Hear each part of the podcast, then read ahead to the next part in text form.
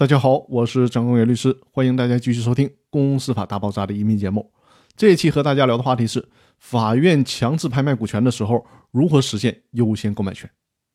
现在我们国家正在努力的破解执行难的问题，人民法院强制执行的力度真可谓是越来越大。我们知道，持有一个公司的股权也可以被列为强制执行的范围。比如说，股东小明欠了钱，一直没有执行法院的判决，而他恰好持有一家公司的股权，那么。法院就可以查封、冻结，甚至是拍卖小明所持有的这家公司的股权，用于偿还小明对外的欠款。那在这种情况下，其他股东能不能行使优先购买权呢？答案是可以的。其实这一点倒是没有什么争议，只是实践当中围绕着强制执行拍卖过程当中如何以同等条件来行使优先购买权的具体操作问题有很多很多的争议。其实有一部司法解释已经破解了这个难题。这个司法解释的名字就叫做《最高人民法院关于人民法院民事执行中拍卖、变卖财产的规定》。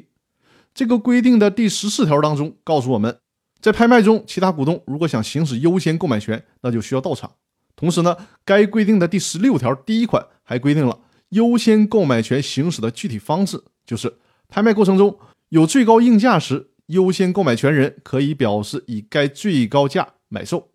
如无更高应价，则拍归优先购买权人；如有更高应价而优先购买权人不做表示的，则拍归该应价最高的竞买人。按照这个规定呢，我给大家翻译一下，具体的操作是这样的：在拍卖的过程当中，其他股东可以行使优先购买权，行使优先购买权的方式是。必须到场参与竞拍，记住啊，一定要到场。在竞拍的过程当中，其他股东并不需要提出比其他的竞拍人更高的价格，而是可以依据其他竞拍人提出的最高价格的同等价格，优先于其他竞拍人取得股权。比如说，拍卖的时候，其中一个竞拍人竞拍价达到了一百万，到了一百万的时候，没有人再出更高的价格了。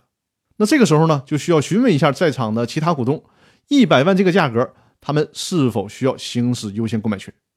如果其他股东表示行，以一百万的价格来购买，那么其他股东就可以行使优先购买权。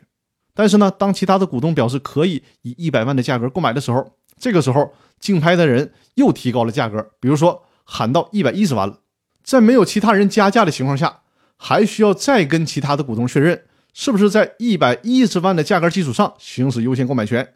如果这个时候其他股东觉得价格太高了，放弃了行使优先购买权，那么这个喊价的竞拍人就以一百一十万元的价格购买到了这部分股权。